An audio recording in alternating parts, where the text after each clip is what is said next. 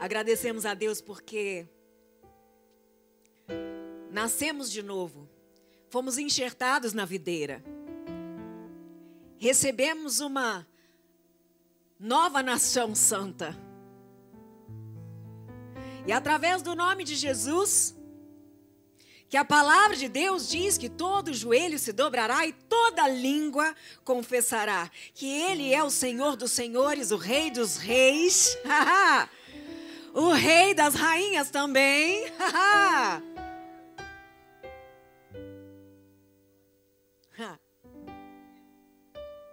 Talvez em alguns momentos aqui nesse país você pense: eu não posso mudar nada, as coisas já são assim há tanto tempo. Quem sou eu? Às vezes é importante você se lembrar quem é o seu rei.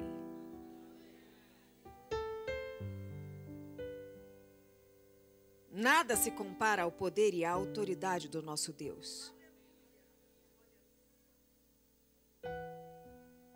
Reinos já vieram e reinos se passaram. Céus e terra passarão. Mas a palavra que vem da boca de Deus nunca passará. Nunca passará. Às vezes sentimos que não temos muita sorte, porque nós vemos pessoas que cultuam outros deuses, aparentemente mais prósperos, mais felizes. Sim ou não? Às vezes a vida não parece justa. E questionamos: será que eu estou ficando louco? Ou o que está escrito na Bíblia realmente é verdade? Mas se o Senhor me trouxe do Brasil hoje aqui, é para que de alguma maneira a manifestação da fé sobrenatural tome o seu coração de uma forma que vá revolucionar os teus pensamentos e conceitos, transformar as suas crenças a respeito de si mesmo, a respeito de Deus, a respeito do seu reino e do que você pode e vai fazer nesta nação, neste continente porque a autoridade máxima está sobre você. Diga: a autoridade máxima está sobre mim. A autoridade máxima está sobre mim. A palavra de Deus diz que se eu tiver a fé do tamanho de um grão de mostarda, eu vou dizer a um monte: mova-se daqui, vá para lá, e ele vai. Isso se aplica a grandes prédios e edifícios. Isso se aplica a qualquer coisa que os teus olhos da fé puderem enxergar, porque tudo que se vê foi criado pelo que não se vê. E se você foi oprimido, se você foi oprimida por ser um estrangeiro nessa nação, e de alguma maneira isso marcou a tua fé, gerando uma raiz de incredulidade dentro de você. Hoje isso será destruído em nome de Jesus.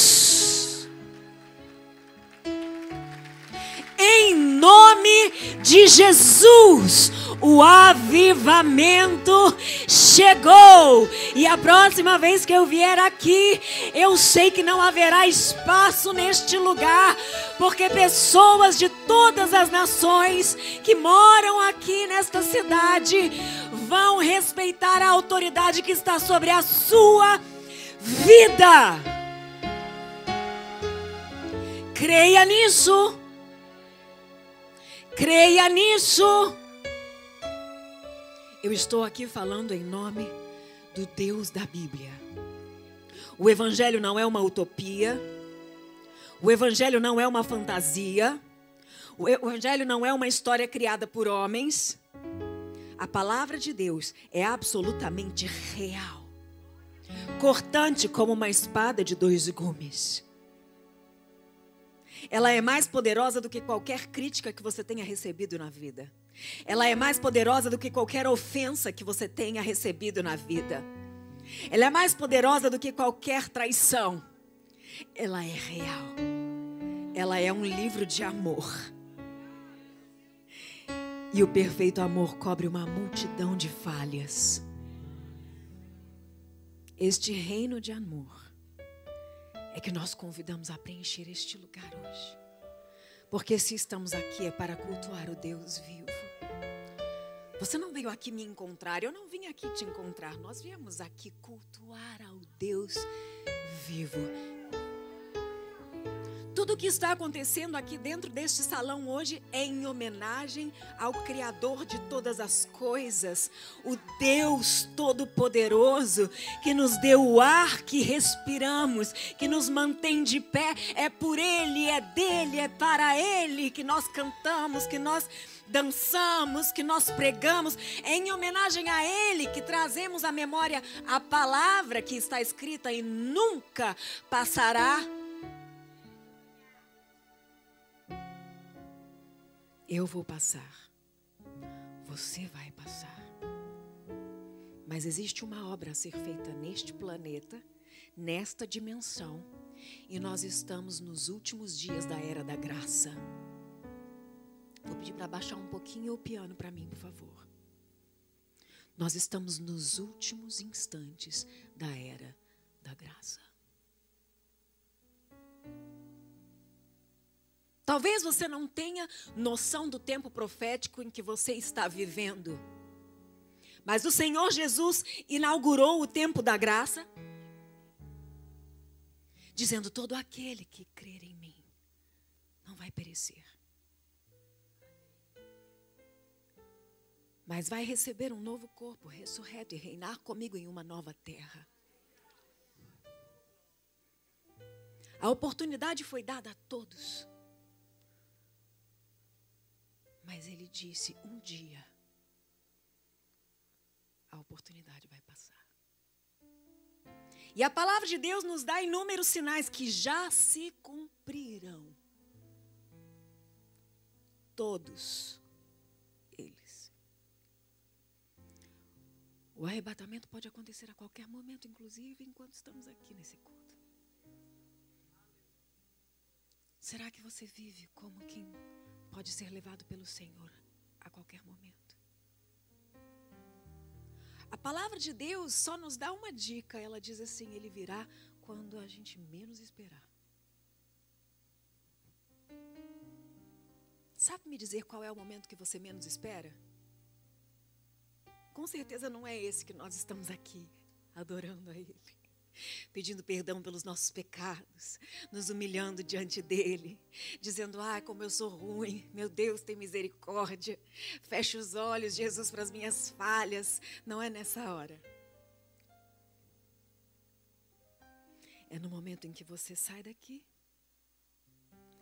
e você precisa amar o seu inimigo, abençoar os que te amaldiçoam orar por quem te persegue.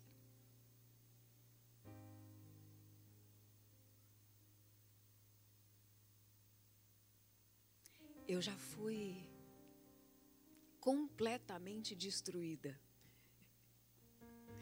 em todos os níveis, virada do avesso.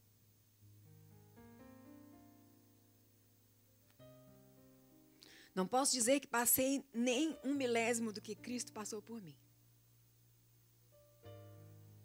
Mas já passei coisas muito, muito semelhantes.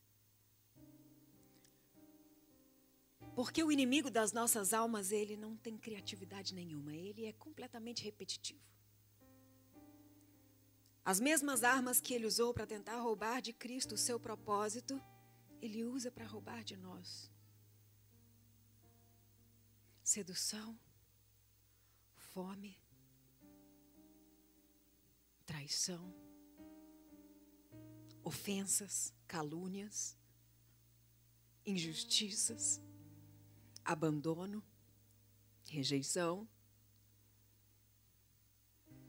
E eu, particularmente, tenho uma opinião. Eu não, eu não vou pregar sobre isso, mas se Deus está mandando dizer, eu vou dizer. Satanás não tinha expectativa nenhuma de que a cruz matasse Cristo.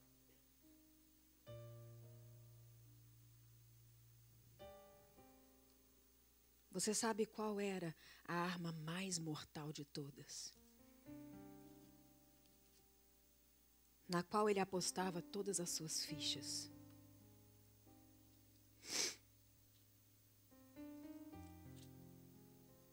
A ofensa. Primeiro, Satanás disse: Ele não vai aguentar ver Pedro negando ele. eu vou conseguir deixar o coração dele uma pontinha de tristeza, decepção, frustração, raiva. Ele vai esquecer que ele é o amor. Ele não vai superar a traição de Judas. Em quem mais você confia, senão naquela pessoa que você entrega o seu dinheiro? de olhos fechados. Ele não vai suportar isso. Não é possível. Ele está num esgotamento físico, emocional, espiritual tão grande. Vai chegar uma hora, ele vai jogar tudo para o alto. Eu vou entrar naqueles guardas ali, vou arrancar a roupa dele na frente de todo mundo. Eu vou deixar ele pelado. Sabia que fizeram isso com Jesus? vergonha, humilhação. Ele nunca mereceu. Vamos enfiar uma coroa de espinho na cabeça dele e vamos fazer chacota, piada desse reino que ele está falando que veio trazer. Vamos cuspir na cara dele. Vamos açoitar ele. Satanás sabia que o corpo físico de Jesus não importava porque ele é Deus, mas as suas emoções poderiam ser comprometidas a qualquer momento. E se por um instante Jesus pensasse, eu estou ofendido, o plano tinha acabado ali.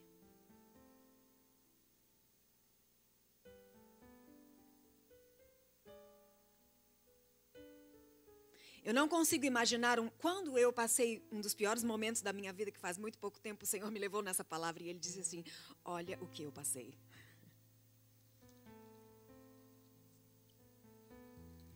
Eu disse: Senhor, eu conheço essa passagem, mas eu nunca tinha olhado de uma maneira tão humana.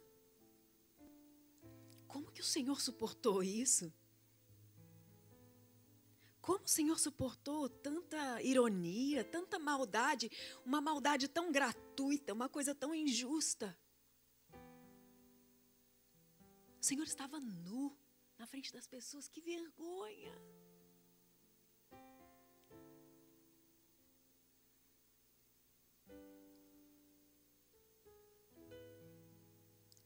Certamente Jesus nunca será pego de surpresa. Sabe qual foi o checkmate dele?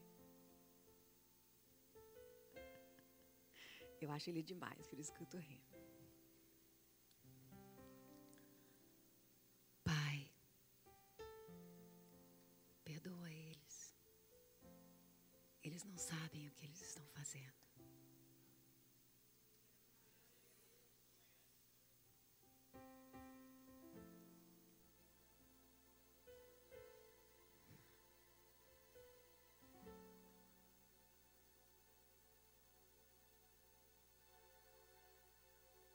Quando os guardas disseram assim: Se você é Deus mesmo, por que você não sai daí? Sai daí agora. Está preso nessa cruz aí. É claro que eu sou Deus. Por isso eu vou fazer agora o que somente em Deus é possível ser feito. Pai, eu perdoo.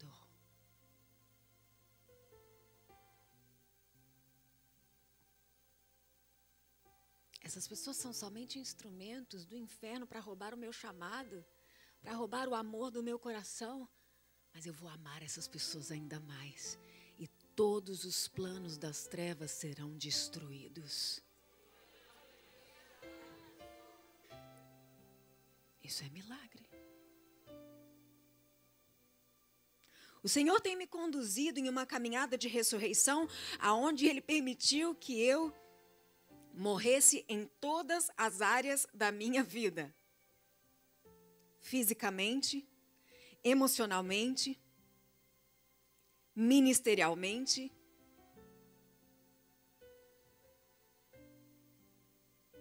Familiarmente.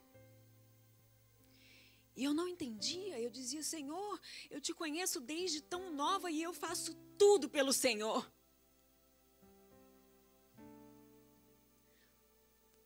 Por que, que eu sempre crio novas expectativas e, e construo e acredito de novo e de repente eu me pego de surpresa com algo tão cruel, tão terrível?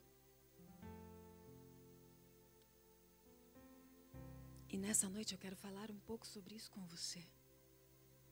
Porque às vezes, quando as coisas dão errado para nós, quando acreditamos em uma pessoa e depois descobrimos que essa pessoa não era digna de confiança, quando investimos em uma empresa e depois descobrimos que não devíamos ter investido todas as nossas economias ali.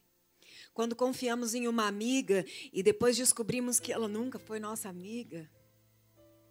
Quando fazemos de tudo para cuidar da nossa saúde e de repente vem uma enfermidade de morte da noite para o dia e você fala: Eu não merecia esse diagnóstico de repente, tão jovem. Quando alguém que nós amamos muito nos rejeita, nos abandona, nós pensamos assim: Senhor, o que eu fiz de tão ruim, de tão errado, para estar passando por isso? Aonde eu falhei? Vocês já se sentiram assim? Aonde eu falhei? Aonde eu falhei? Essa determinada área da minha vida está completamente estéril. Eu não consigo mais confiar, eu não consigo mais sonhar, eu não tenho mais esperança, eu não tenho mais frescor, eu não posso acreditar em um milagre para mim, eu acredito no milagre para qualquer outra pessoa. Me dê uma causa impossível, eu vou orar e o céu vai descer, mas se for por mim, deixa para lá, isso é entre eu e Deus.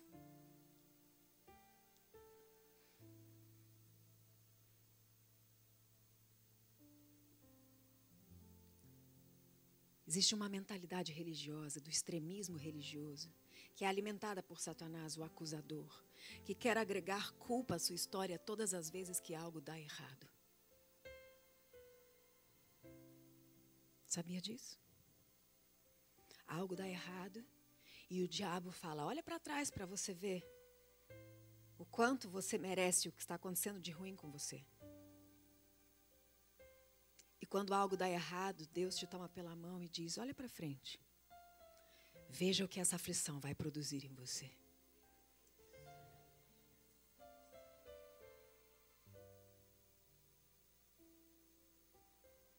E assim aconteceu com a vida de Ana. Abra sua Bíblia em 1 Samuel.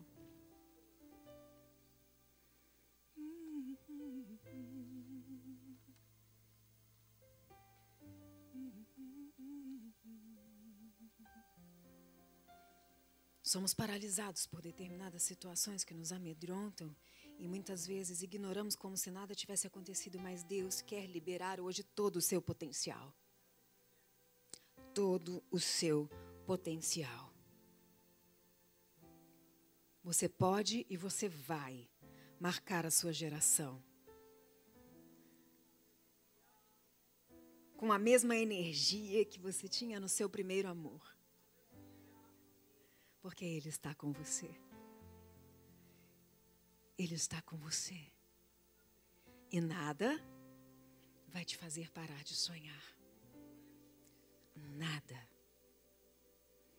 A palavra de Deus diz, em 1 Samuel capítulo 1, que havia certo homem de Ramataim, Zufitá, dos montes de Efraim, chamado Eucana, filho de Jeruão, neto de Eliú, bisneto de Tou, filho de Efraim, Efraim, Efraimita, não sei o sotaque, Zufi.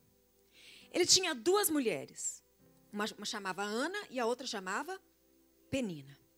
Ambas do povo de Deus. Ambas conheciam a Deus. Certamente cada uma delas tinha a sua forma de gerenciar a sua vida com Deus, assim como cada um de nós. Nós decidimos diariamente quanto tempo nós dedicamos à leitura da palavra, quanto tempo nós dedicamos em oração, quanto tempo nós dedicamos em jejum, quanto do nosso dia é entregue àquilo que é mais importante do que tudo nas nossas vidas, já que a palavra de Deus diz: ama ao teu Deus acima de todas as coisas, com toda a tua inteligência com todos os teus sentimentos, com todas as suas forças. Então, você decide como isso se torna concreto no gerenciamento do seu tempo diariamente, isso define suas emoções, suas reações, seus comportamentos. No caso delas duas, a gente olha o comportamento delas e já começa a imaginar como deveria ser o relacionamento delas com Deus. Penina tinha filhos, Ana não tinha.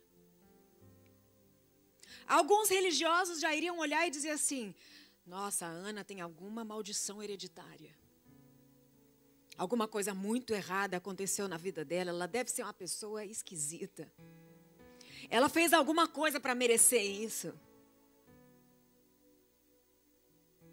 Mas muitas vezes tomamos decisões precipitadas e julgamos precipitadamente as pessoas, olhando com um olhar apressado, sem esperar que Deus nos revele quem elas são. Todos os anos esse homem subia na sua cidade de Siló para adorar e sacrificar ao Senhor dos Exércitos. Lá, Ofini e Finéias, os dois filhos de Eli, eram sacerdotes do Senhor no dia em que Eucana oferecia sacrifícios, dava porções à sua mulher Penina e a todos os filhos e filhas dela, mas a Ana ele dava uma porção dupla, porque ele amava essa mulher, apesar de que o Senhor tinha deixado ela estéril. Você leu isso na sua Bíblia? O Senhor tinha deixado ela estéril. Por que muitas vezes evitamos falar ou pensar naquilo que nos dói? Evitamos pensar que talvez Deus tenha nos proporcionado algo aparentemente ruim. Porque fomos educados com uma visão religiosa e punitiva de que muitas vezes o que acontece de ruim é porque você fez algo errado. Mas a mentalidade do reino de Deus, que é justificada claramente em cada um dos personagens bíblicos, mostra que não. A divindade de Deus é manifesta em nós como imagem e semelhança dele, através da maneira como reagimos ao mal que nos sobrevém. E eu vejo isso na vida dessa mulher. O Senhor tinha deixado ela estéreo. E porque o Senhor tinha deixado ela estéril, a sua rival a procurava continuamente para irritá-la. Conhece alguém assim? Não. Conhece sim.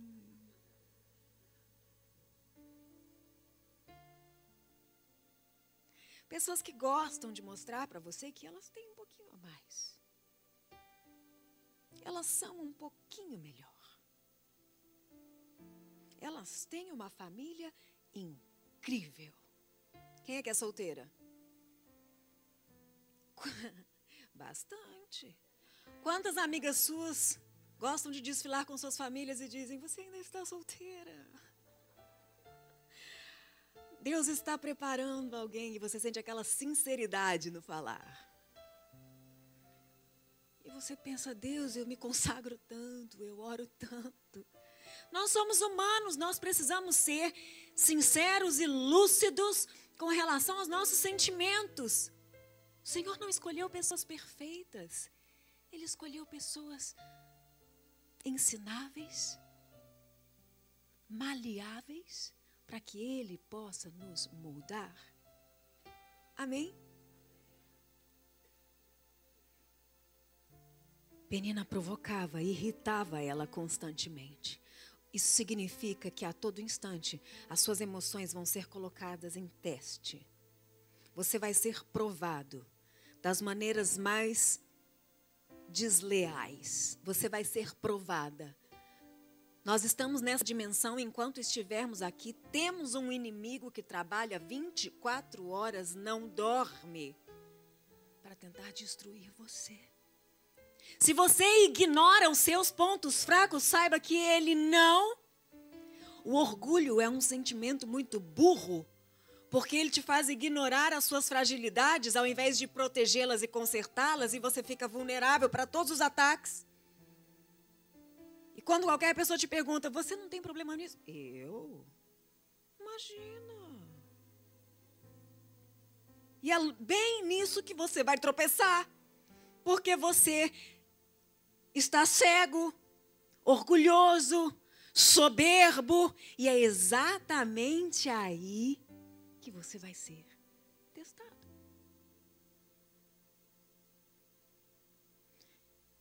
Eu estou sempre pedindo perdão a Deus e eu acho isso maravilhoso. Deus é incrível. Ele me fez talvez cheia de defeitos por causa disso. Aquelas que tentam entender. Quando a Bíblia diz que nós temos que perdoar, senão Ele não vai nos perdoar, eu fico apavorada. Porque eu penso, eu preciso tanto e o tempo todo do perdão de Deus. Por isso que às vezes eu acho que, entende? Eu não sei se o ovo veio da galinha ou a galinha veio do ovo, mas Deus me fez imperfeita, muito, um pouco acima da média. E graças a Deus que eu sei disso, porque eu vivo aos pés dele para que eu também tivesse a consciência de que eu preciso perdoar, eu preciso perdoar, eu preciso perdoar. E cada, cada vez que Deus permite que alguém me fira, eu vejo uma grande oportunidade de perdoar de novo. E eu descobri uma coisa incrível: cada vez que eu perdoo, eu recebo mais unção.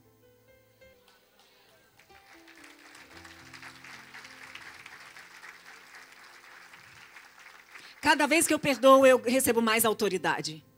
Você não pode subir num púlpito para falar sobre algo que você não vive.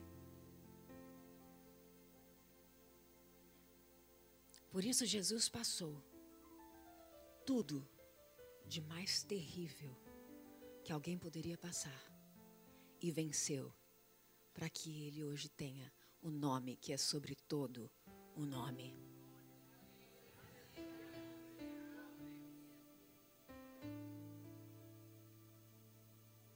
Paulo, no ápice da sua arrogância, foi confrontado pelo amor e diminuído a tal ponto de dizer aquilo que eu considerava como ganho hoje, eu considero como esterco, porque já não sou mais eu que vivo. Cristo vive em mim. Cristo vive em mim. Cristo vive em mim. E Cristo é visto em mim nas minhas reações, não nas minhas ações. Para agir, eu consigo planejar, eu consigo calcular, eu consigo ensaiar, eu consigo teatralizar. Essa é a origem da palavra hipocrisia. Teatro. Para agir, eu consigo dissimular. Mas quando eu sou impactado com a maldade, gratuita de alguém e aquilo gera uma reação em mim, eu descubro quem eu sou.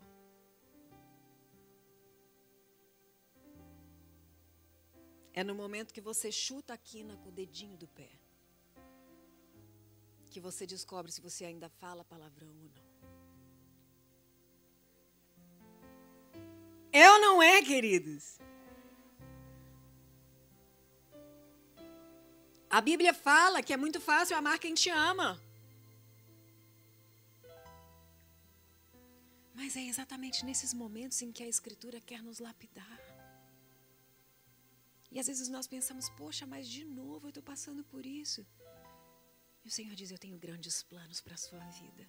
Não olhe para o passado tentando encontrar motivos para você estar passando por isso. Olhe para o futuro que eu tenho preparado para você. Porque eu estou te forjando, eu estou te moldando, eu estou te aprimorando, eu estou te conduzindo a um novo nível de intimidade comigo, de busca, de quebrantamento. Eu preciso muitas vezes te reduzir a nada para que eu seja tudo em você. Por isso a palavra de Deus diz que há melhor momento na casa onde há luto do que onde é festa. Por que, que é melhor aonde há luto? Porque a nossa miserabilidade está notória.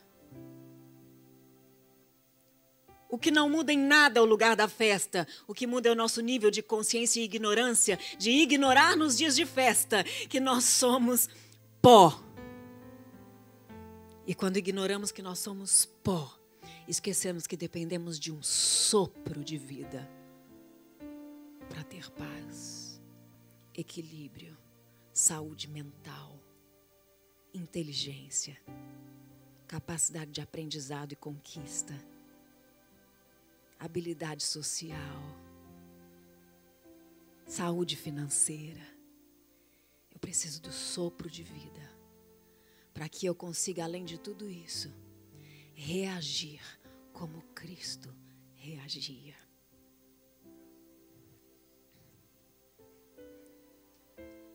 Eu me coloco no lugar de Ana e eu penso, eu já tinha dado uns tapas na penina.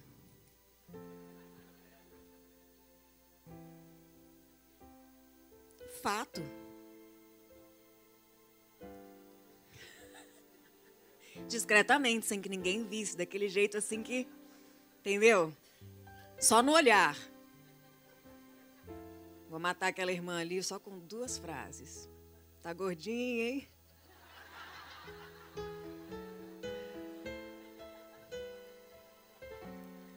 Ah, queridas. Criatividade não falta quando é motivo, a vontade é ofender. Oh, glória, tá na gordura do Senhor. Fartura, hein? Reino. Aleluia. Sorrindo.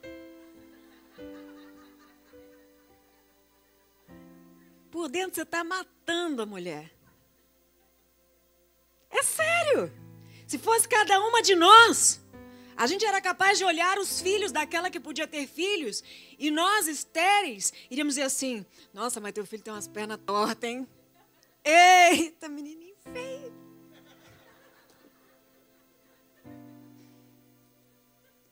A gente tem a mania de diminuir o outro porque ele tem algo que nós não temos. A raiz da inveja é algo absolutamente carnal. Então eu olho para essa mulher e eu penso: aqui não está dizendo que Ana fazia nada, porque se ela fizesse estaria escrito. Mas ela era provocada. Ela era provocada. Ela era provocada. Você já teve que conviver com alguma pessoa difícil na sua vida?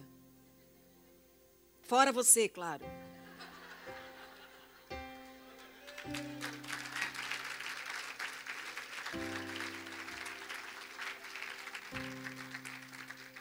Uma um pouco menos. então você sabe o que é ser provocado. Tem pessoas que não precisam fazer nada para provocar, gente. A pessoa já é irritante. O jeito dela te incomoda. Te provoca. Você não gosta da risada dela, você não gosta do jeito dela andar, você não gosta, não, não gosta.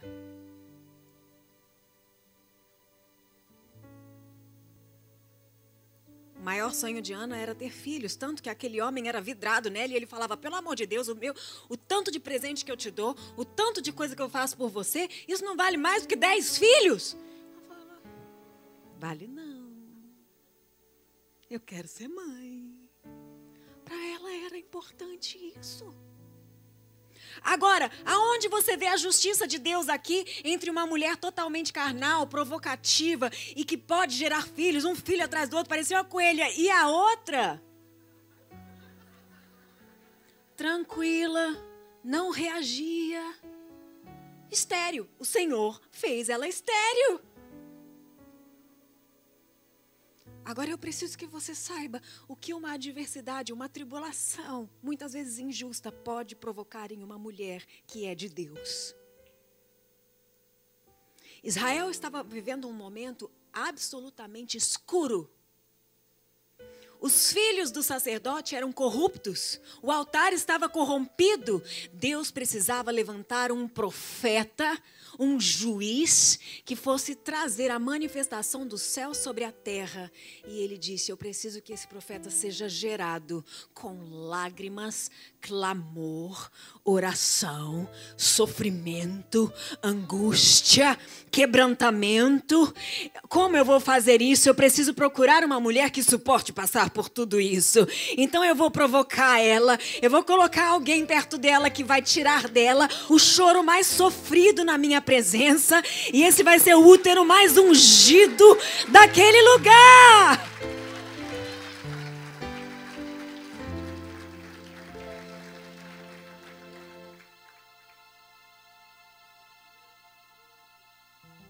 Certa vez, quando terminou de comer e beber em Siló, estando o sacerdote ali sentado numa cadeira junto à entrada do santuário do Senhor, Ana se levantou e, com a alma amargurada, ela chorou muito e ela orou ao Senhor.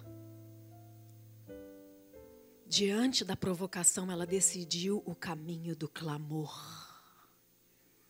Diante da provocação, ela decidiu o caminho do quebrantamento e da humilhação.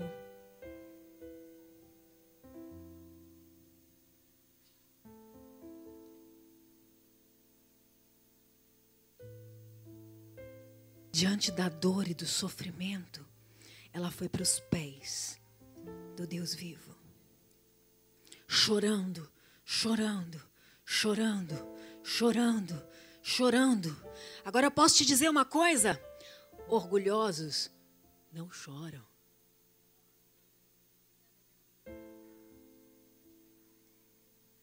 Você está bem?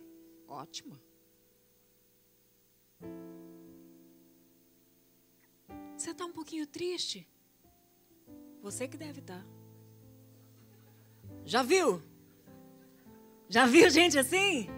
Tá com uma carinha de cansada. Eu?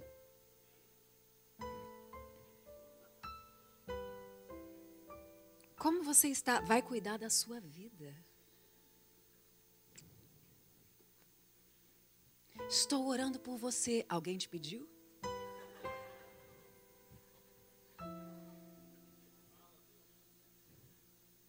Orgulhosos não choram. Orgulhosos não têm defeito. Orgulhosos não clamam. Orgulhosos não se humilham. Orgulhosos não precisam de gabinete. Orgulhosos não pedem ajuda.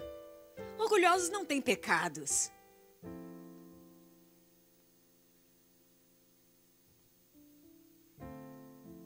Mas também nunca chegam em lugar nenhum.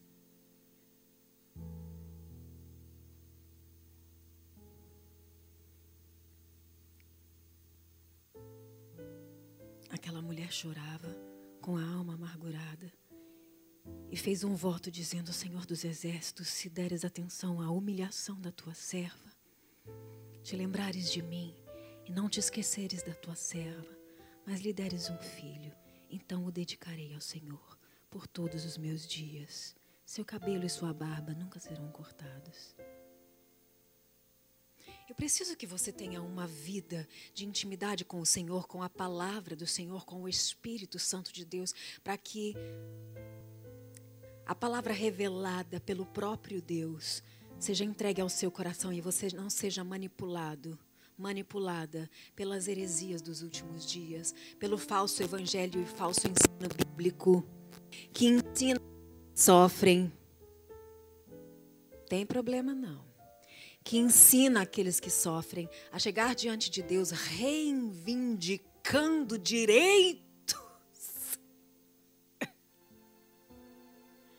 Não estou citando nomes. E não é necessário. Eu já vi líderes religiosos pegando a Bíblia e dizendo: se isso que eu estou falando aqui não acontecer, eu vou rasgar isso aqui.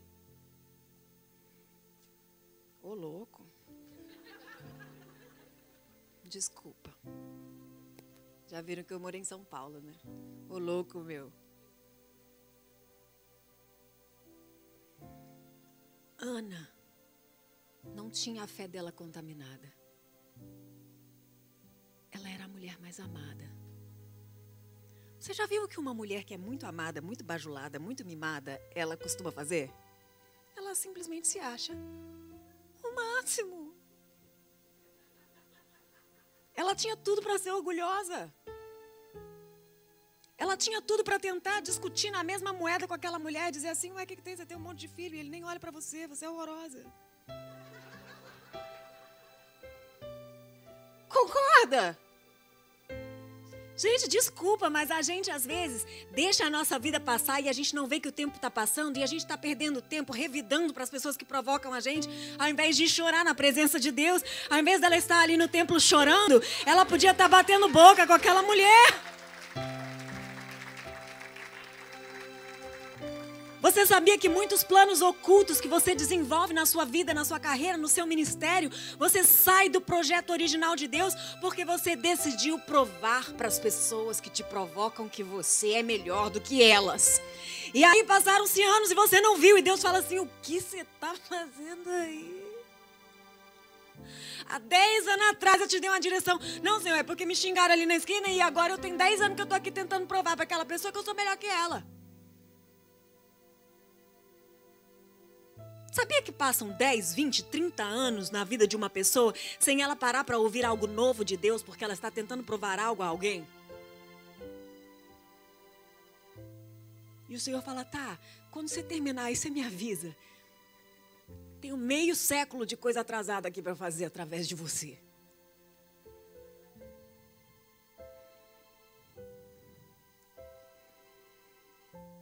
Aquela mulher estava tão quebrantada porque ela não só clamou para que Deus olhasse a humilhação dela, mas ela disse: Se o Senhor me der, eu te devolvo. Aquilo era o que ela mais queria. E ela, e ela ainda disse: Se você me der, eu te devolvo.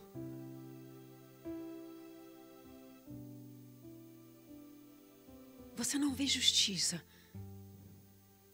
Você vê momentos de injustiça que vão provocar os maiores milagres que a terra já viu um profeta fundamental para a santificação do altar naquele tempo surgiu desse choro. Um ventre quebrantado que foi aberto pelo Senhor, atendendo a uma reação apropriada a uma ofensa e uma provocação injusta. Você está entendendo isso?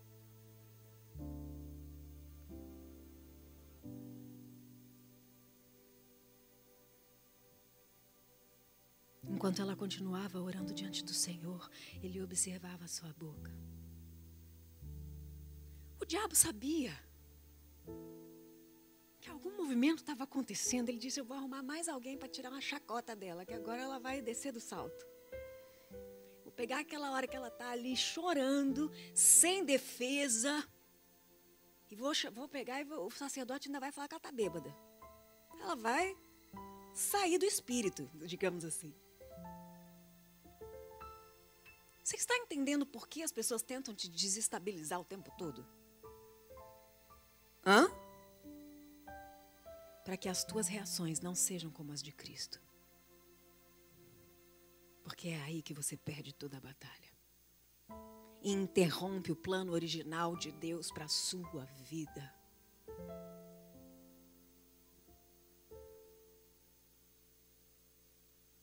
Eli pensou, ela está embriagada. Chegou para ela gratuitamente e falou assim: Até quando você vai beber desse jeito, mulher? Eu não sei você, mas eu ia me sentir muito ofendida. Muito ofendida. Ela foi exortada ainda, não estava fazendo nada de errado. Abandona o vinho. Ela podia ter praguejado ele. Você está maluco? Você é louco? Olha o que você está falando para mim. Mas o espírito dela estava quebrantado. Não é porque ela estava passando por dificuldades injustas que ela se sentia na razão de revidar e ofender ou desejar o mal ao outro. Ela disse: Não se trata disso, meu senhor. Sou uma mulher muito angustiada. Não bebi bebida nenhuma. Eu estava derramando a minha alma perante o Senhor. Não me julgue. Não julgue a tua serva como uma mulher vadia. Eu estou aqui orando até agora por causa da minha angústia, por causa da minha tristeza.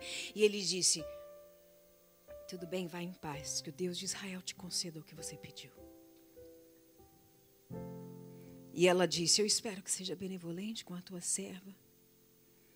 Então ela seguiu seu caminho finalmente voltou a comer. O seu rosto já não estava mais tão abatido. Ela precisava chorar. Quanto tempo você não chora? Que nem uma criança na presença de Deus.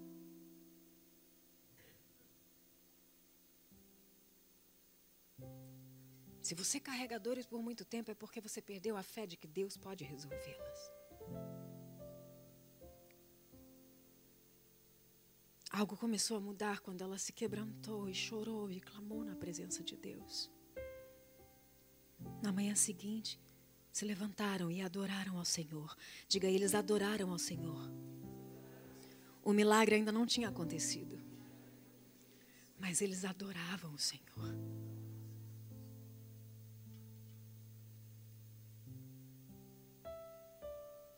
Voltaram para casa em Ramá.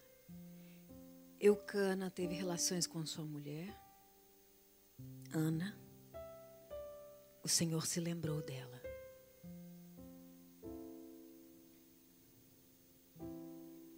Deus é onisciente. Ele sabe de todas as coisas, ele vê todas as pessoas, mas pelo que eu entendi ali, nem sempre ele está pensando em você.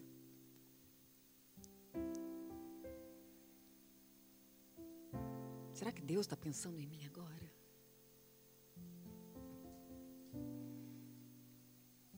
Ele reconhece a sua existência, ele te ama, ele tem um plano para a sua vida, mas ali está dizendo que Deus se lembrou dela porque ela orou.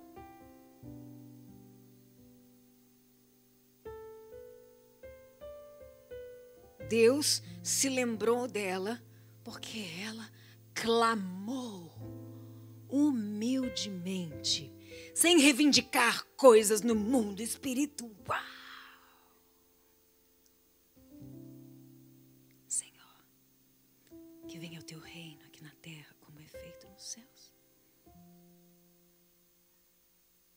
Que o teu domínio se estabeleça, porque o que eu ligo já está ligado.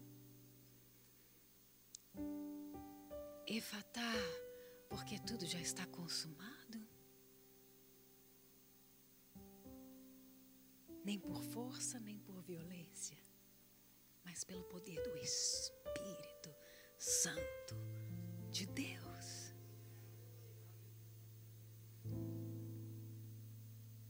Ana engravidou. Deu à luz um filho. O nome dele é Samuel. Que significa eu o pedi ao Senhor.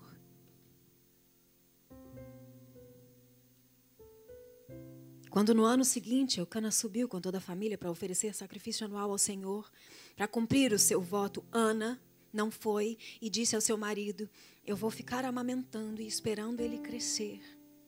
E depois eu o levarei e apresentarei ao Senhor e ele morará ali para sempre. Disse Eucana, seu marido: Faça o que te parecer melhor, fique aqui até desmamá-lo e o Senhor confirme essa palavra no seu coração. E ela ficou em casa criando seu filho até que ele desmamasse. E então levou o menino ainda pequeno à casa do Senhor com um novilho de três anos de idade, uma roupa, uma farinha, uma vasilha de couro cheia de vinho. Sacrificaram o novilho, levaram o menino a Eli e ela disse: Meu Senhor, juro por tua vida que eu sou a mulher que esteve aqui ao seu lado orando ao Senhor. Era este o menino que eu pedia, o Senhor me concedeu o pedido.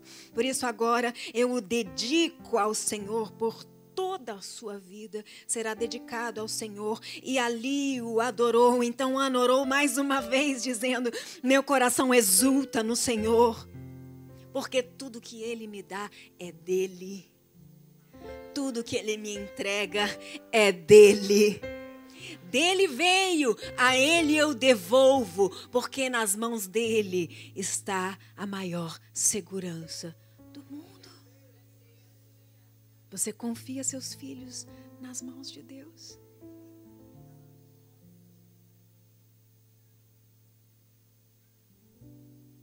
Essa mulher me impressiona. Meu coração exulta no Senhor. O Senhor é a minha força. Nele a minha força é exaltada, minha boca se exalta sobre os meus inimigos, pois me alegro em sua libertação. Não há ninguém santo como o Senhor, não há outro além de ti, não há rocha alguma como nosso Deus. Não falem tão orgulhosamente, nem saiam de suas bocas tal arrogância, pois o Senhor é sábio e é Ele quem julga os atos dos homens.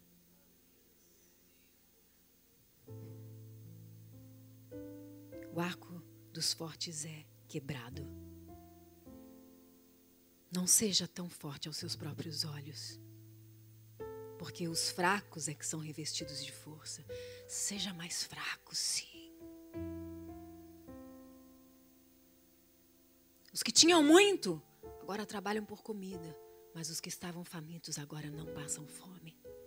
A que era estéreo deu à luz sete filhos.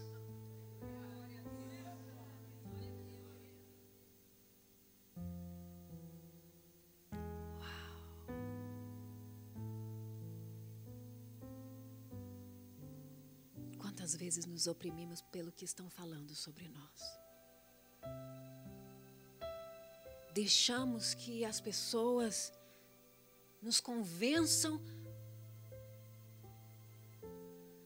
e a nossa consciência começa a nos difamar para nós mesmos.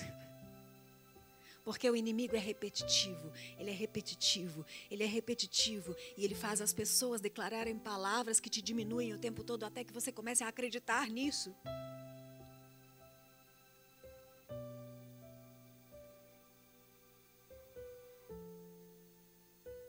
Aquela que tinha filhos ficou sem vigor.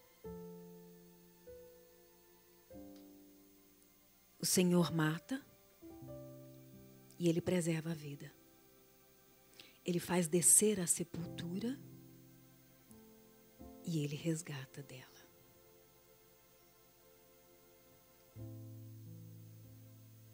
O Senhor é quem dá pobreza e riqueza, humilha e exalta, levanta do pó o necessitado e do monte de cinzas ergue o pobre, e o faz sentar com príncipes e lhe dá lugar de honra. Pois os alicerces da terra são do Senhor, sobre eles estabeleceu o mundo, ele guardará os pés dos seus santos. Mas os ímpios serão silenciados nas trevas, pois não é pela força que o homem prevalece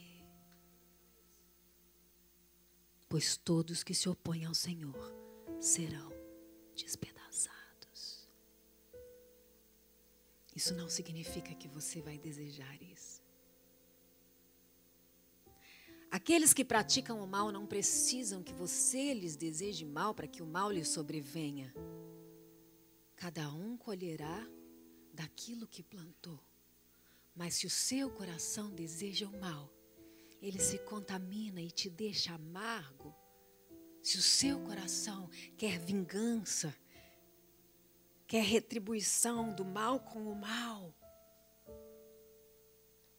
você não consegue ter o quebrantamento necessário para chorar diante de Deus com um clamor tão intenso que torne o teu útero espiritual um lugar que vai gerar milagres e profetas como Samuel. Deus quer liberar o seu ventre profético. Deus quer liberar o seu ventre. Em todas as áreas da sua vida em que você está estéreo, não consigo produzir nada novo neste lugar. Não consigo sonhar com nada novo nesta área da minha vida. Eu simplesmente não produzo nada de qualidade nesta área. É ali que o Senhor quer que você se quebrante e clame como Ana, para que do quebrantamento da tua alma seja gerado no mundo espiritual aquilo que em um breve tempo você vai ter nos braços, como Ana teve seu filho. A palavra de Deus é tão real que ela diz que o Senhor faz descer a sepultura e da sepultura ele arranca o morto. Eu sou uma dessas pessoas.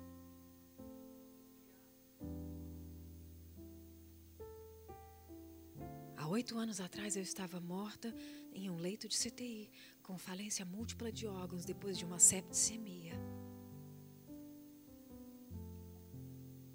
Quatro meses sem nenhuma função orgânica. Comecei a inchar, fiquei com 150 quilos de inchaço. Meu corpo já estava se decompondo porque eu tive falência cardiovascular, falência respiratória, falência hepática, falência digestiva. Eu estava na hemodiálise 24 horas, alimentação parenteral.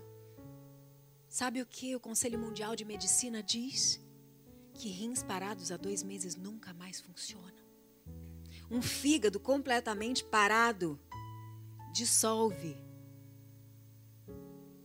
acaba. O Senhor permitiu que eu fosse até a sepultura, num lugar onde eu fiquei muda, traqueostomizada, com encurtamento de laringe, atrofia de prega vocal. Eu fiquei de cadeira de rodas, com as pernas atrofiadas e os braços também.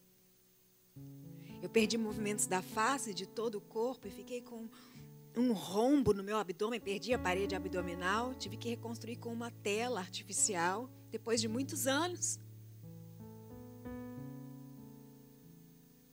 A minha vida toda eu estudei para ser cantora. Tudo que eu sabia fazer era trabalhar com música, ser preparadora vocal de pessoas, adorar ao Senhor na igreja e de repente me disseram assim: "Olha, você não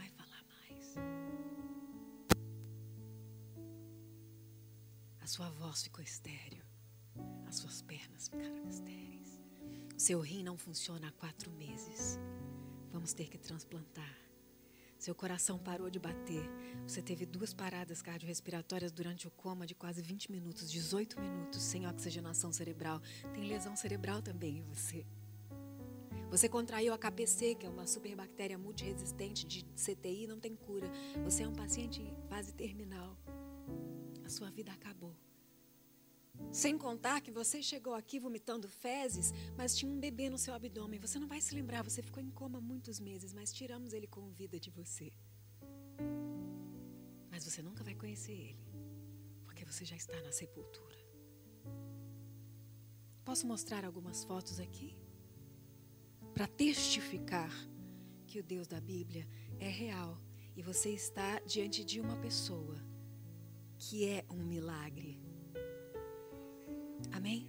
Não existe nada nesta terra que comprove como eu estou aqui falando com você. Meu coração bate sem nenhum tipo de medicamento. Eu respiro sem nenhum tipo de respirador mecânico, aleluia. Não estou de fraldas, glória a Deus. Não faço mais hemodiálise, aleluia. E quando Deus me visitou naquele CTI, disse: Eu te restaurarei por completo e te levarei por toda a terra para que você diga quem eu sou.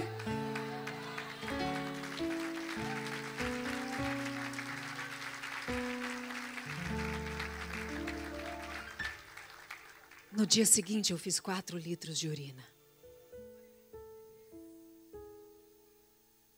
Não foi uma recuperação lenta. Aliás, rápida, foi muito lenta.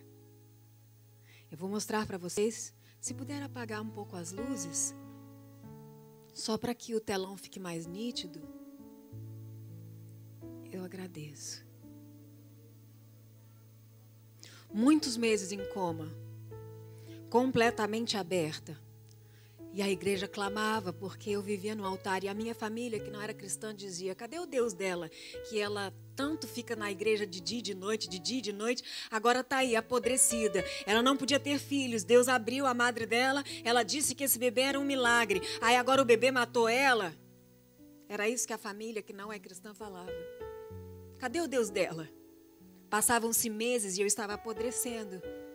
Os médicos diziam: nós estamos mantendo ela aqui com uma vida artificial, mas não sabemos por que ela não morre, porque nenhum paciente com falência múltipla de órgãos sobrevive mais de dois dias.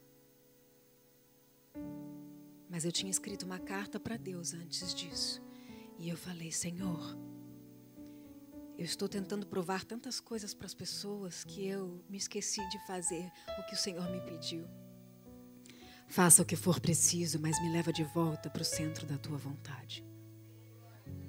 Faça o que for preciso, mas me leva de volta para o centro da tua vontade. Faça o que for preciso, mas me leva de volta para o centro da tua vontade.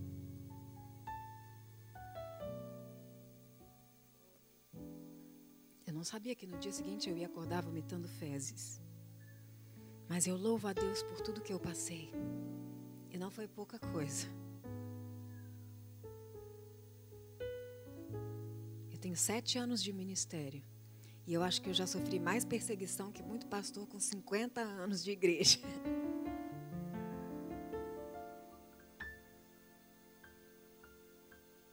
Mas o Senhor Jesus disse que os discípulos dele seriam marcados porque passariam por tudo que ele passou. E louvado seja Deus, porque o Senhor me reduziu a nada. Porque naquele lugar de nada,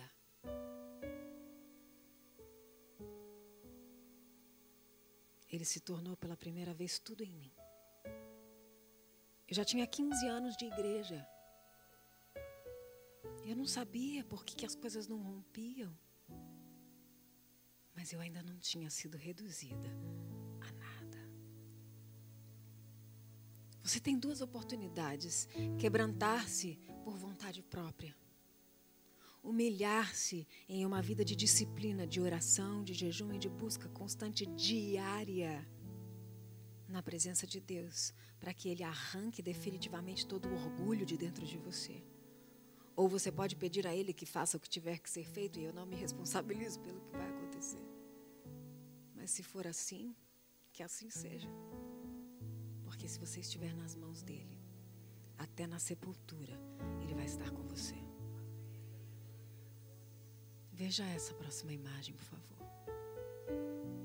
Pastora Fernanda Brum e Eichla impondo as mãos, eu já estava há muitos meses já aberta, cheirando mal, já nenhum órgão funcionava, já tinha lesão cerebral.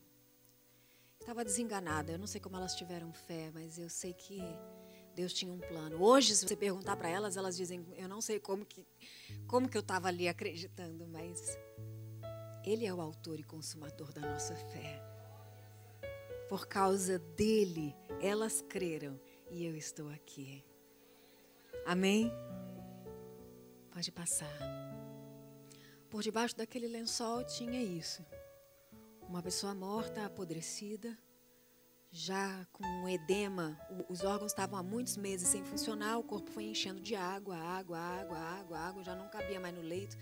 Já estava com mais de 150 quilos de inchaço toda deformada, desfigurada, toda aberta, tinha tubos e canos em todos os lugares.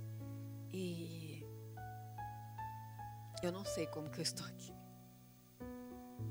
Pode passar.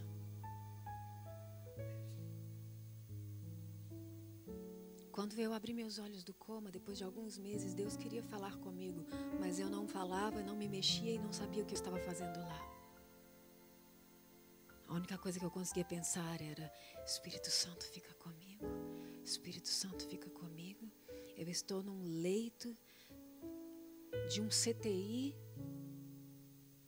na ala de pacientes terminais, com cortinas em volta de mim, olhando para uma parede há meses. Vai me dizer o que está acontecendo comigo? Será que algum dia eu vou falar de novo? Eu vou mexer os braços, as mãos, os pés, alguma coisa? Chegava um fisioterapeuta todos os dias e vinha, mexia minhas mãos, assim, doía demais, porque eu já estava toda torta. E ele falava, eu tenho que mexer porque a musculatura vai encurtar. E ele falava assim, tenta falar comigo, mexe, faz assim, ó, Bianca. Eu olhava para a cara dele e pensava, ele tá louco. Eu nunca vou conseguir mexer minha boca. Eu não mexia nada, paralisia. É inacreditável, eu estou aqui falando com você. Eu trabalho hoje com comunicação evangelística, evangelização e ensino da palavra, e eu falo com países do mundo inteiro e eu mexo muito meu rosto.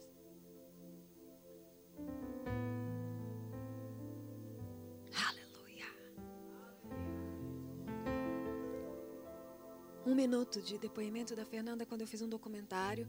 Porque quando eu comecei a ministrar meu testemunho, muitas pessoas falavam: Isso, isso é loucura, ela está exagerando, não existe uma história assim. E eu precisei percorrer todos os hospitais onde eu fiquei, pegar laudos e prontuários médicos e depoimentos de todos os médicos, enfermeiras, médicos ateus, e enfim, eu tive que comprovar e fazer uma tese para que religiosos e ateus entendessem quem é Deus. O Senhor me disse, filha, a minha igreja está com falência múltipla de órgãos. Não tem mais conexão. Por causa da iniquidade, ela já está cheirando mal. Será que você pode contar a sua história para que a igreja saiba que eu quero fazer isso com ela também? É a minha noiva, o meu casamento está chegando e ela está no CTI.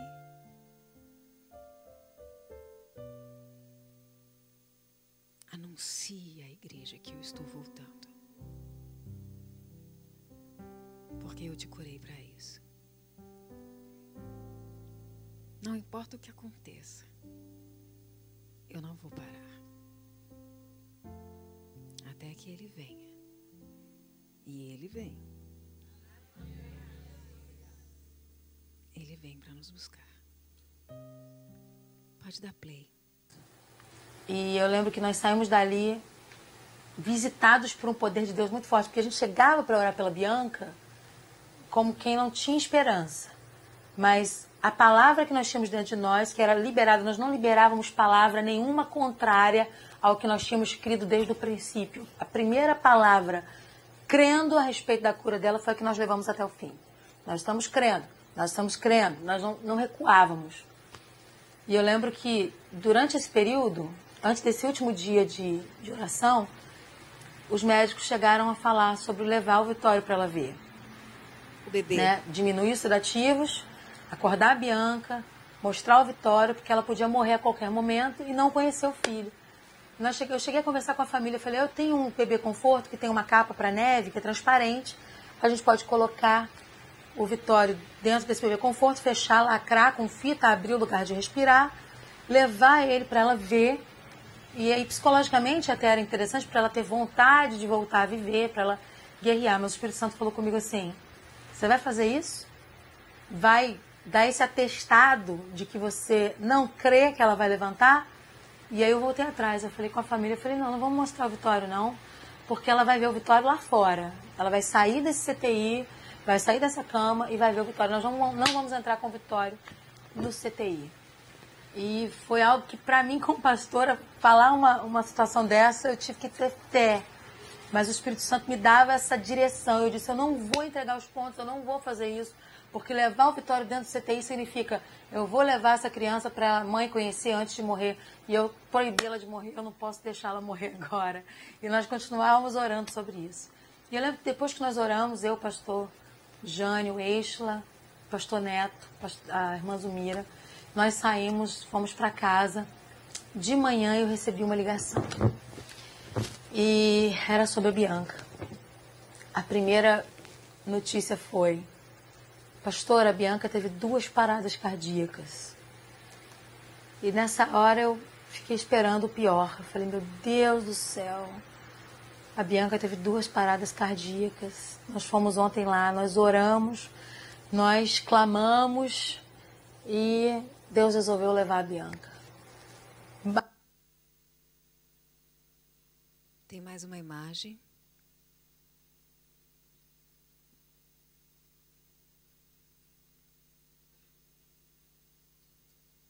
Muitos pensaram, Deus resolveu levar a Bianca. Deus resolveu Bahia, parar a, a Bianca. Deus resolveu interromper a Bianca. Deus e todas as vezes que acontece algo que foge à expectativa das pessoas, as pessoas pensam: Deus está parando a Bianca. Até eu penso isso às vezes. E o Senhor fala: Ei, não me conhece mais. Eu só estou te dando uma pausa para você chorar de novo quebrantar de novo, clamar de novo. como Ana, porque a sua vida é uma vida de novos milagres o tempo todo. O tempo todo. Veja isso. Aí a pessoa que estava me dizendo falou assim, mas ela acordou do coma. E ela está com os olhos abertos. E eu falei, eu preciso ir para lá correndo.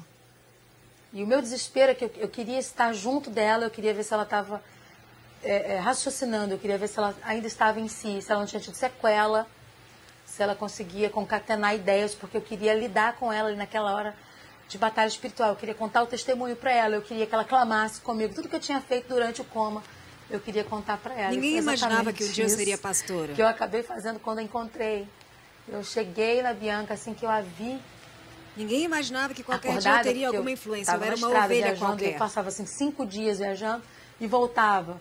Às vezes quatro dias viajando e voltava. Então cada vez que eu voltava eu encontrava um quadro diferente dela para melhor. Eu lembro que dessa vez quando eu voltei, que ela já tinha sido é, transferida, eu me lembro que quando eu encontrei com ela eu eu comecei a chorar, né? Eu falei, ela tá aí, ela tá dentro desse corpo, ela está lúcida e Jesus trouxe ela de volta. E eu comecei a dizer para ela, Bianca, Jesus fez isso contigo, fez aquilo contigo, fez aquilo. E eu comecei a contar tudo ao mesmo tempo. Ela começou a passar mal e disse: Me dá um tempinho, não consigo, não consigo. Mas ela começou a falar: você passou por 40 cirurgias, você morreu duas vezes, tudo que aconteceu durante o coma, ela queria me contar entusiasmada. E eu chocada, eu não sabia que eu tinha tido um infarto, eu não sabia que, que eu tinha passado por tantas coisas durante o coma. E ela empolgada, dizendo: Você está assustada porque você não anda mais? Você está assustada porque você não fala mais? Se você visse o que eu vi enquanto você estava em coma, você não ia duvidar de mais nada nunca mais na sua vida, ela me disse. Eu olhava para ela e falava, ok.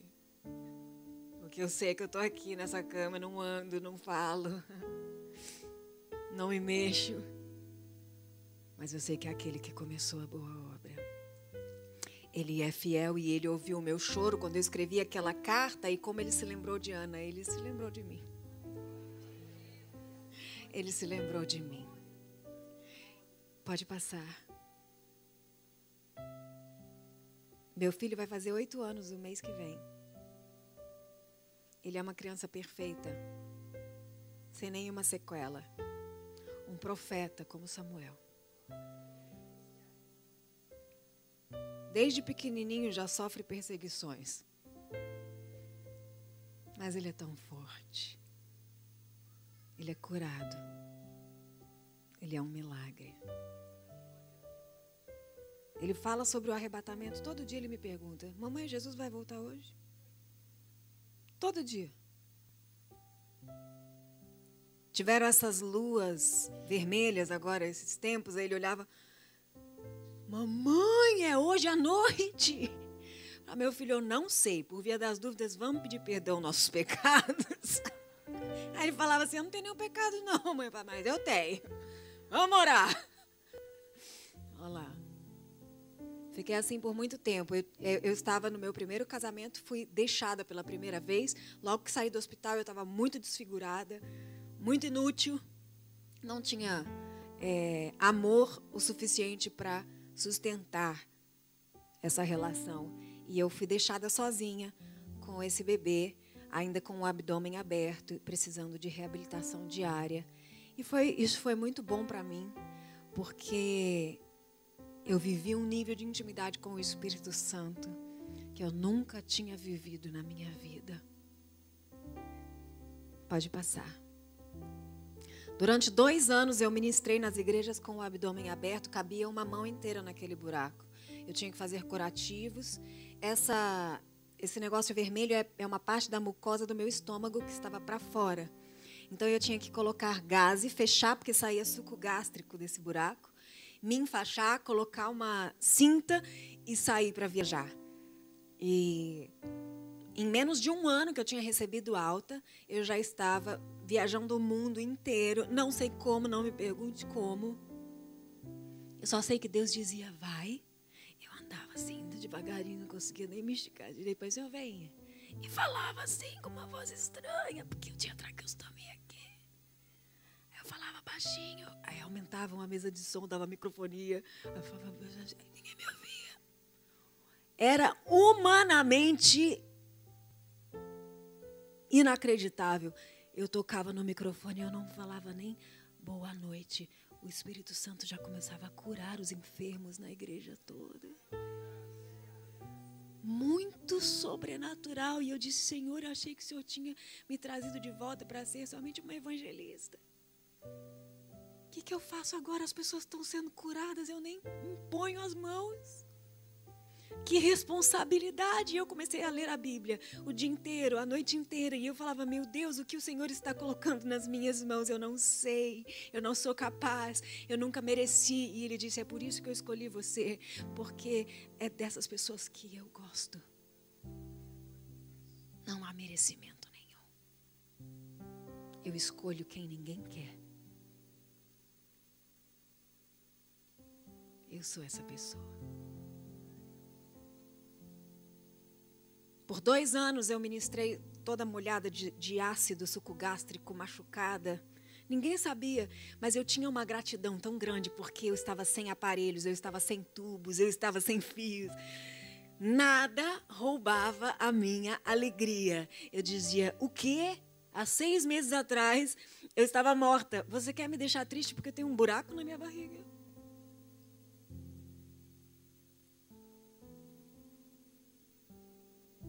Quebrantamento e gratidão andam juntos e são o combustível do avivamento. Todas as áreas da sua vida serão transformadas com quebrantamento e gratidão. Quebrantamento e gratidão. Quebrantamento e gratidão. Dois anos depois, enquanto eu orava pelos enfermos, Deus dizia: O poder que cura as pessoas está curando você. E aquele buraco foi fechando sozinho. Não tinha cirurgia para fechar. Por favor, volta à foto anterior, esqueci de mostrar. Aqui foi quando ele fechou, sozinho, por milagre. Olha como ficou. Completamente fechou. Eu voltei naquele gastro, naquele gastro médico, falei assim: o senhor falou que não ia fechar. Aí ele disse: Bianca, se tratando de você, querida. Vamos deixar essa discussão para outro dia. Eles eram os médicos que me acompanhavam desde a UTI. E mais uma vez eu tive que abrir o meu abdômen, tive que reconstruir o estômago, colocar uma tela artificial para sustentar os órgãos e costurar tudo de novo. Eu já estava em exercício ministerial, eu fiz uma pausa de 15 dias para reconstruir meu abdômen e voltei para as viagens. Hoje eu estava olhando o que está acontecendo no Brasil e eu vi o, as pessoas publicando as, a foto do abdômen do candidato à presidência toda costurada. Alguém aqui viu? Ele sofreu um atentado, levou uma facada, teve uma perfuração, uma hemorragia, teve que abrir a barriga inteira. Eu me lembrei muito de mim, porque a minha, a minha cicatriz é, dessa última, última não, que eu fiz outras depois, de reconstrução, de um monte de coisa.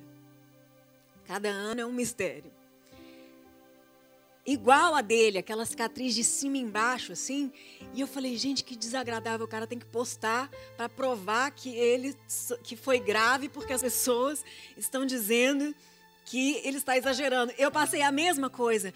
Todas as minhas cirurgias saía algum site falando assim: ela está querendo chamar a atenção, não é possível que foi uma coisa tão grave.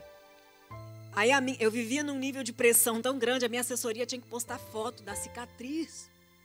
Não, gente, é verdade, sim. A artéria femoral dela foi perfurada por um catéter de hemodiálise. A gente só descobriu agora. Vai ter que fazer uma cirurgia com 1% de chance de viver. Para a agenda. 15 dias eu tinha que voltar correndo. E todo ano uma coisa inacreditável. O Senhor falava: Eu estou te sustentando, eu estou te sustentando, eu estou te sustentando. Dois anos depois, quando reconstruíram minha parede abdominal, a minha voz começou a voltar. E eu lancei um CD. Não é mais aquela voz de antes. A minha voz era um soprano muito agudo. Mas eu tive um encurtamento de laringe e virei uma mezzo-soprano meio contralto, assim. O que eu acho ótimo e adequado, claro. Mesmo que não fosse, eu acharia. Porque o Senhor me chamou para anunciar a mensagem e, e a voz nova que Ele me deu é uma voz apropriada para essa missão que Ele me chamou para realizar. Então, até nas suas dificuldades, o Senhor vai criar algo que é absolutamente perfeito para o novo tempo que você vai viver agora.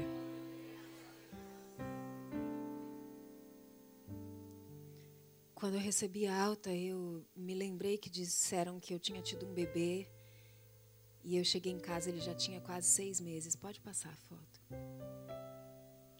Pode passar. Primeira vez que eu vi o bebê.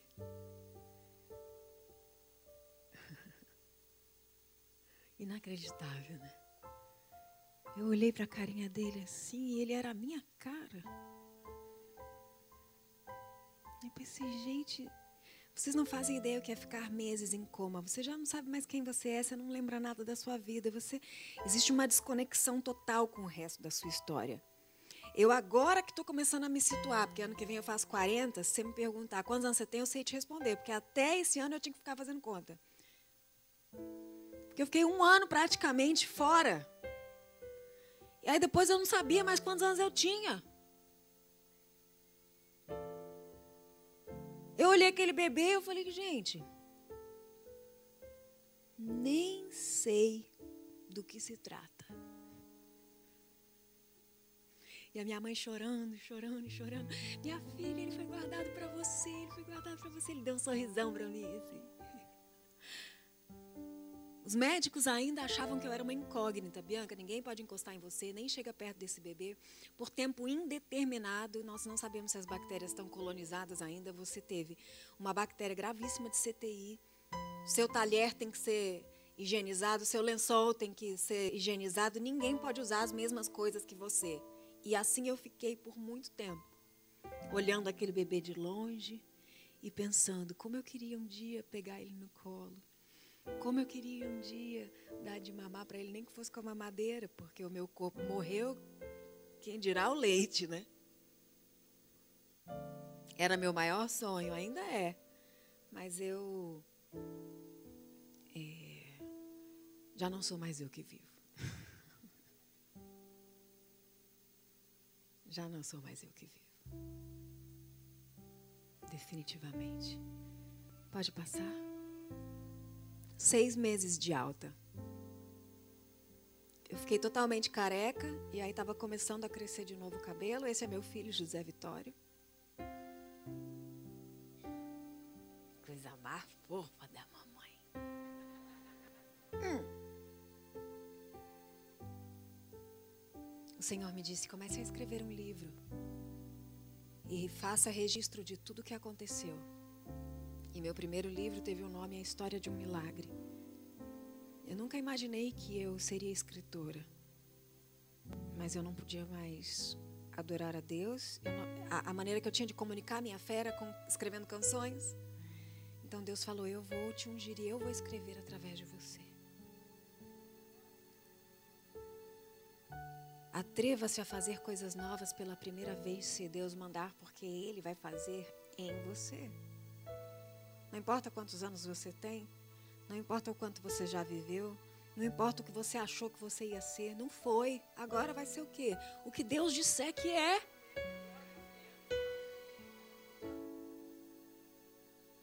Nos últimos sete anos, eu me tornei a autora de mais livros vendidos no Brasil.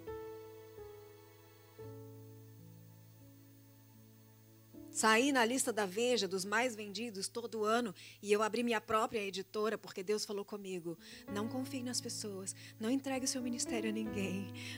Isso não é um negócio.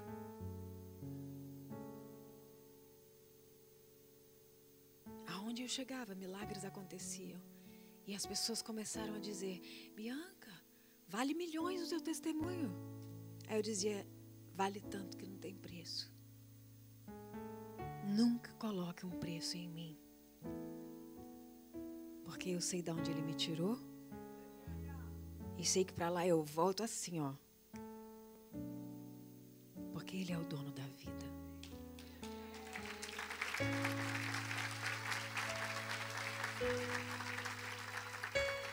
Você pode ficar de pé?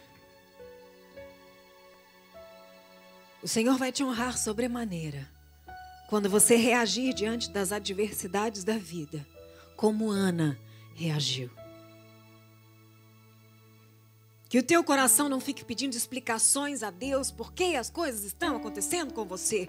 Simplesmente dobre os seus joelhos e chore na presença dEle. Há quanto tempo você não busca Deus como o colo de um pai? Que você diz: Senhor, eu estou tão triste hoje. A mentalidade humanista, a mentalidade, a cultura desse século diz: o que não te mata te fortalece. Você não pode ser fraco, você não pode fraquejar, você não pode chorar. Mas o Evangelho diz que quando eu sou fraco, é que eu sou forte. Porque o poder de Deus se aperfeiçoa nas minhas fraquezas. Que bom que eu sou fraca. O poder de Deus é aperfeiçoado em mim. Que bom que eu tenho problemas. Aleluia. todos os espaços onde eu não posso, Ele reina, Ele pode. Que bom que eu não consigo. Existem momentos em que eu vou somente me prostrar diante dEle e dizer: lembre-se de mim, Senhor, faça o que for preciso. Para onde eu irei se só tu tens as palavras da vida? Andar contigo é difícil, sim. Uau, se é! Mas para onde eu vou?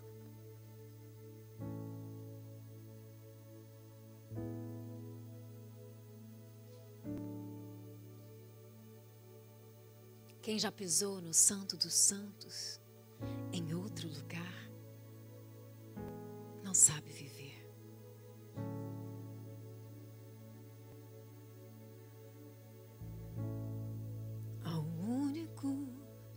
que é digno de receber a honra e a glória, a força e o poder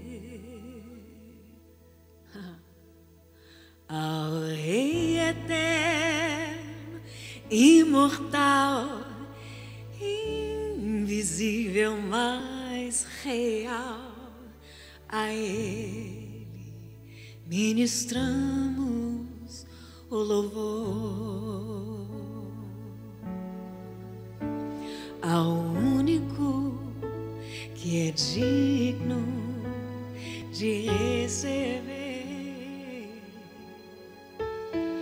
a honra e a glória, a força e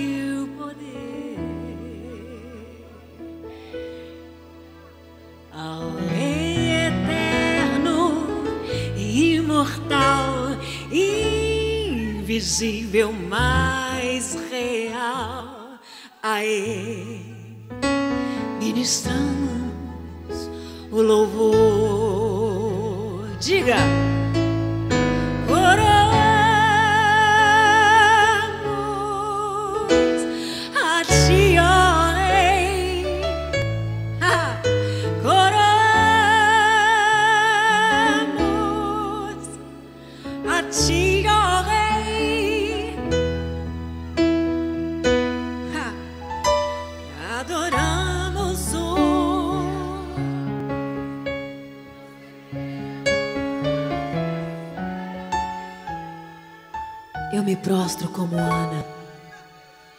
Consagro todo o meu ser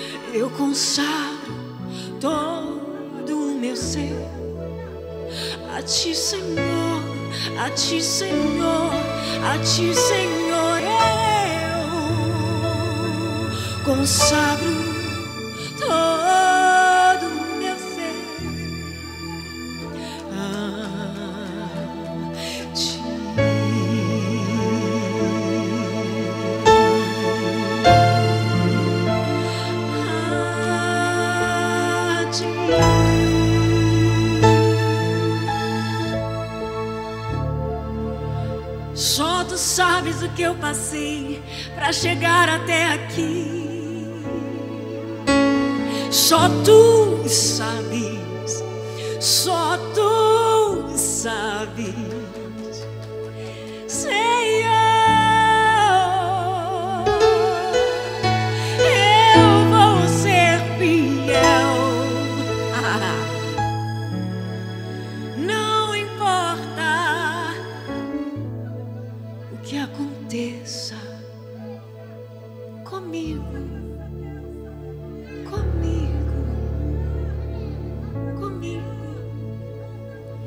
decidi ser fiel.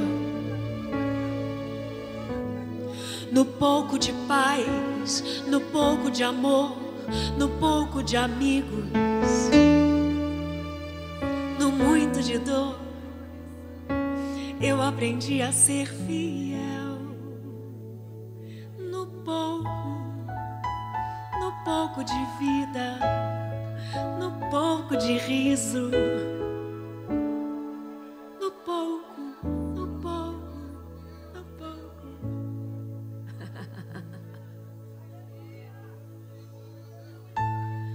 Pois um dia eu ouvirei. Vem, servo bom e fiel, foste fiel no pouco, sobre o muito, sobre o muito, em medida recalcada, sacudida e transbordante.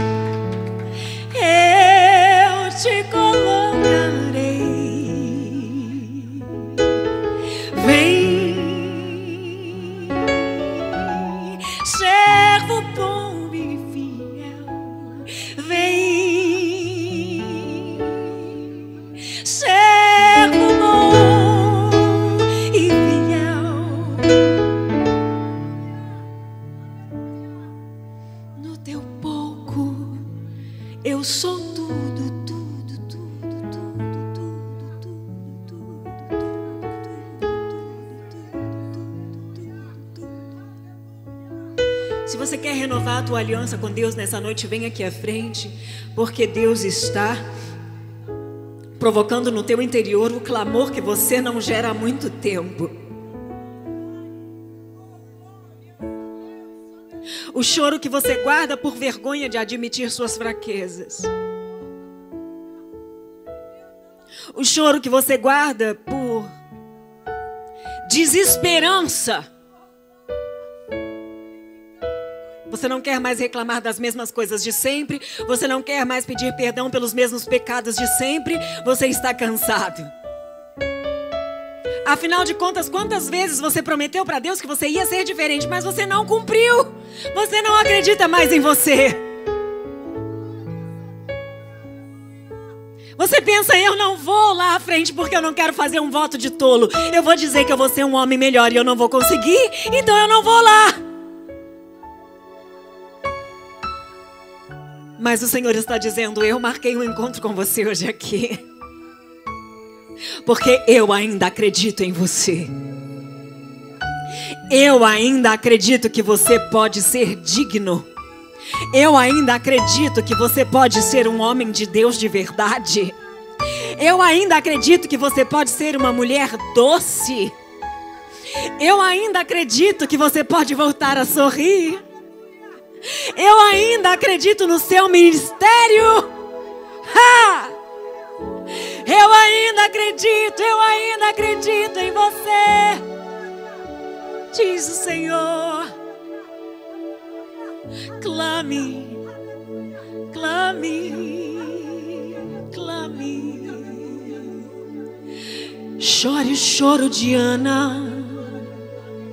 Clame, clame. Chore o choro de Ana. Um choro quebrantado. Chore, chore o choro de Ana. Derrama a tua dor.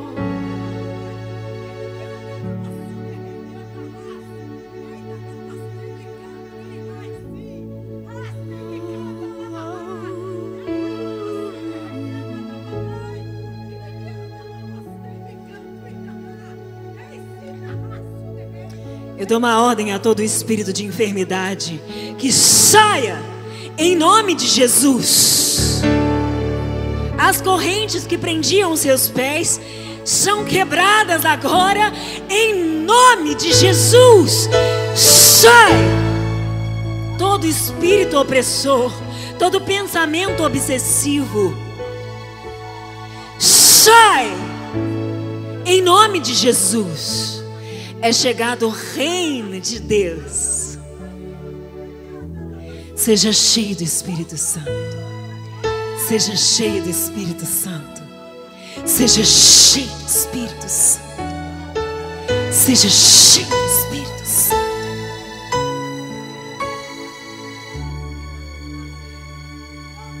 Se em algum momento dessa noite você pensou, eu tinha que estar aqui.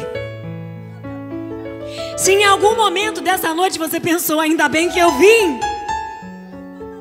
Se em algum momento dessa noite você disse, ah, que banquete que o Senhor preparou. Eu achava que te conhecia, Deus, mas eu quero viver um novo tempo contigo. Se você quer hoje fazer uma aliança com o Deus vivo, o Deus da Bíblia, aquele que está acima das religiões, Levanta sua mão para o alto. Levanta a tua mão bem alto. Eu vou orar com você agora. Se de fato hoje começa uma nova história e é o primeiro dia do resto da sua vida. É o primeiro dia do resto da sua vida. É o primeiro dia do resto da sua vida.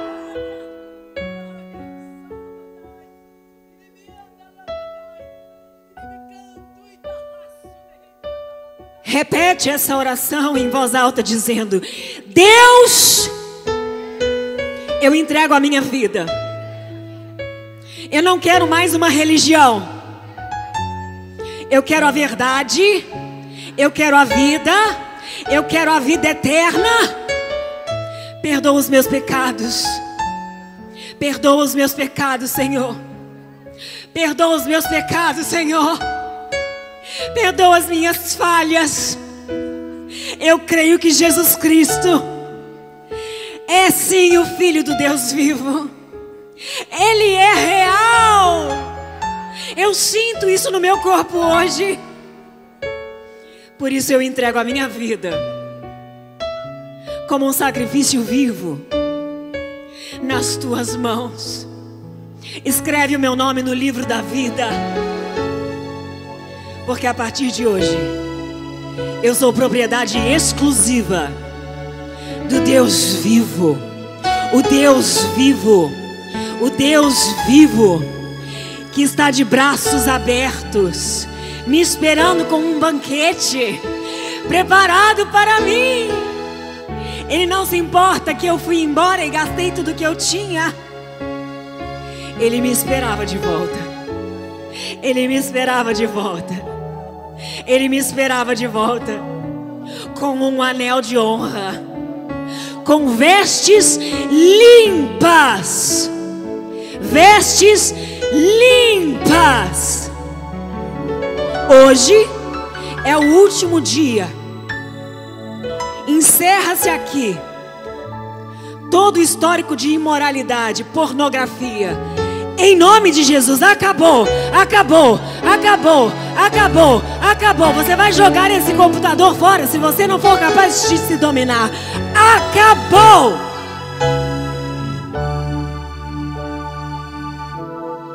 Se o pecado era sedutor para você até hoje, a partir de agora eu declaro e eu dou uma ordem profética que aos teus olhos, ao teu corpo, isso trará nojo. Nojo! Seja cheio do Espírito Santo. Seja cheio do Espírito Santo. Ele é o Rei dos Reis. Eu não quero saber qual o principado, potestade, dominador deste país, dessa cidade. Eu não quero saber. Eu dou uma ordem que saia da sua vida agora, em nome de Jesus. Ele é o Rei neste lugar, e não há autoridade maior do que a dele. O Senhor está reescrevendo a sua história, reescrevendo a sua história, reescrevendo a sua história, reescrevendo a sua história, reescrevendo a sua história. Ele te dá unção para quebrar cadeias e desfazer as obras do inferno. Ele te dá unção para impor as mãos sobre enfermos e eles serem curados. Ele te dá unção para pisar nos lugares e assumir a autoridade do reino de Deus aonde você estiver. Ele te dá unção como embaixador do reino.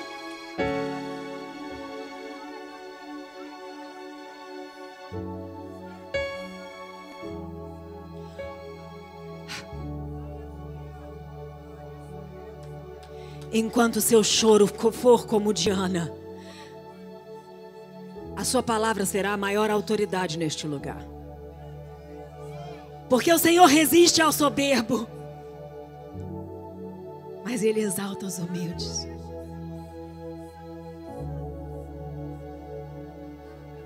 Enquanto seu coração se confessar diante de Deus todos os dias e você abominar o caminho da maldade, abandonando as velhas práticas, consagrando os seus dias, os seus olhos, os seus ouvidos, as suas mãos, a autoridade do nome de Jesus estará nos teus lábios.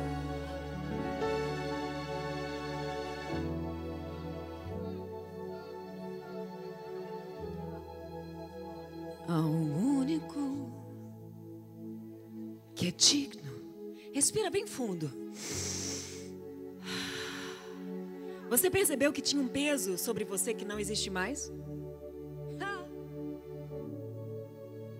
A força e o poder.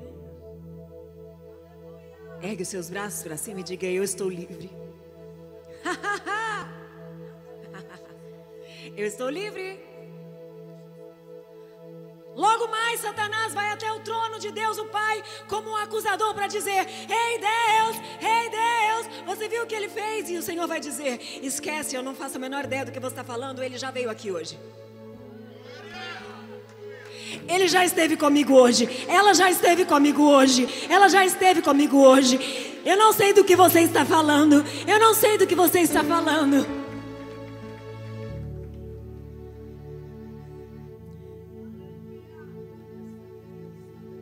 Ao Deus eterno, imortal, invisível mais.